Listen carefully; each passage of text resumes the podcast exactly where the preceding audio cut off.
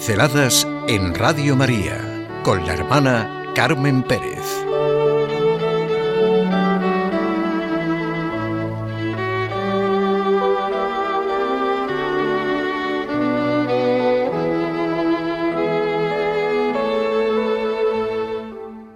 Tal como es su domingo, así será el día de su muerte. No sé si ustedes habían oído este antiguo dicho católico. Tal como es su domingo, así será el día de su muerte. Lo recuerda Peter Sebal en la conversación que mantiene con el entonces cardenal Ratzinger. Los dos van a ser hoy nuestra referencia en el libro Dios y el mundo, las opiniones de Benedicto XVI sobre los grandes temas de hoy. Ante el recuerdo del antiguo dicho católico, tal como es su domingo, así será el día de su muerte, el gran pensador y humanista Ratzinger contestó, Si Dios y el domingo han desaparecido de la vida, faltan las reservas para realizar esta última transformación. Aunque la gracia de Dios es inagotable, no hay que dejar extinguirse estas calladas reservas en el alma para que cuando se las necesite no las encuentre completamente vacías, y esto debería constituir toda una advertencia.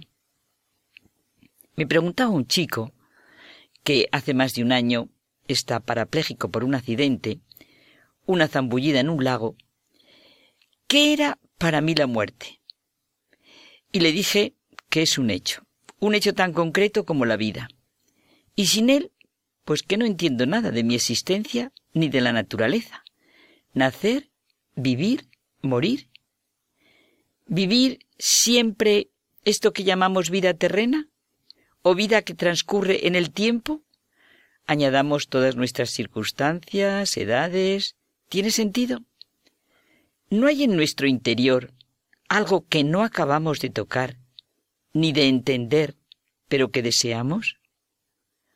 ¿Nos podemos imaginar viviendo siempre? Si es que somos capaces de sentir que es siempre y al mismo tiempo la vivencia que Unamuno expresa muy bien. Nuestro anhelo de inmortalidad, de plenitud, de deshacer la nada, de fundirnos en el bien, la luz, la paz, la verdad, la justicia, nos invade. Por eso han sido unos amigos los que me hicieron la propuesta de que hiciéramos juntos esta pincelada. Decir domingo, para el creyente cristiano, es decir resurrección, vida eterna. Esta vida, la que vivimos, nuestra vida, es frágil, efímera, y vamos por ahí como si fuéramos inmortales. Vida y muerte van unidas.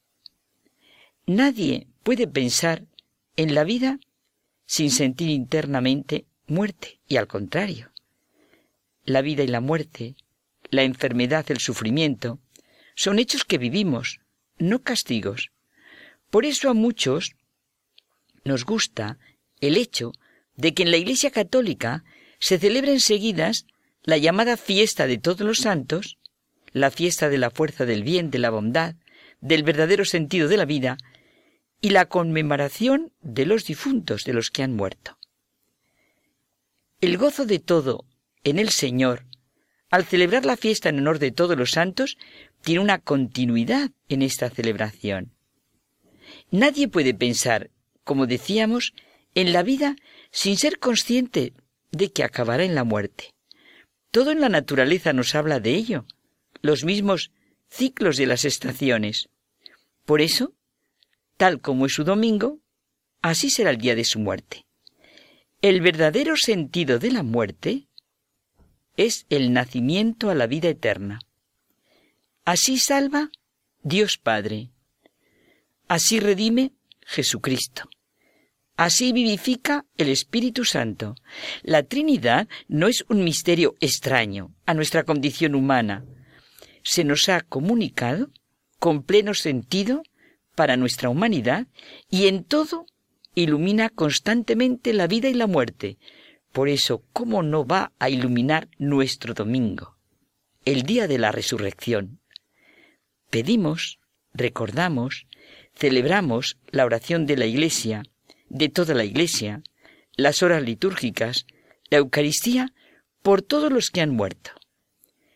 La educación cristiana nos proporciona la confianza de que con la muerte nos dirigimos a la verdadera vida.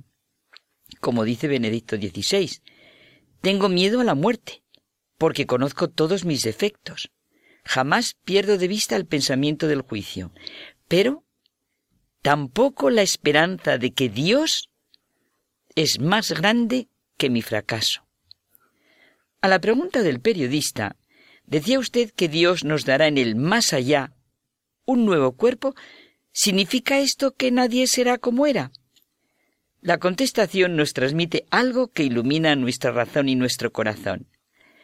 La resurrección, en el día del juicio final, es en cierto sentido una nueva creación, pero preservará la identidad de la persona en cuerpo y alma.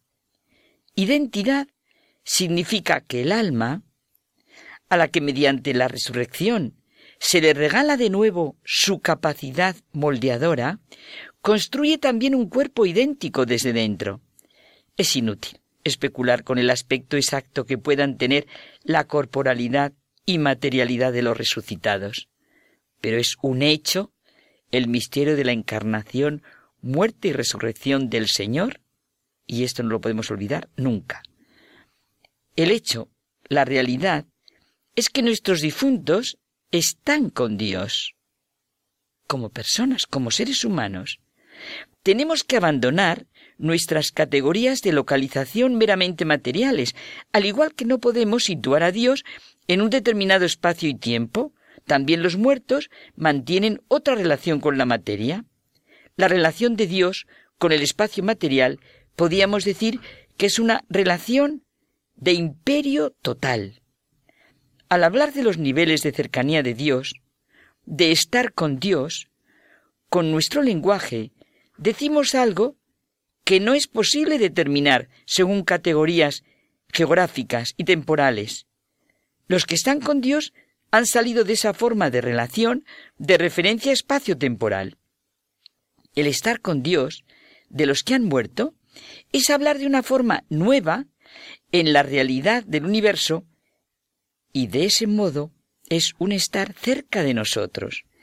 Hay que dejar las categorías de hora en hora, de día en día, vinculadas a la rotación de los astros, para entrar en una nueva forma de presencia personal.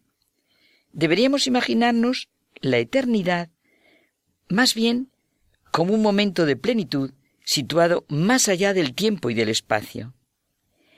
Tal como es su domingo, así será el día de su muerte.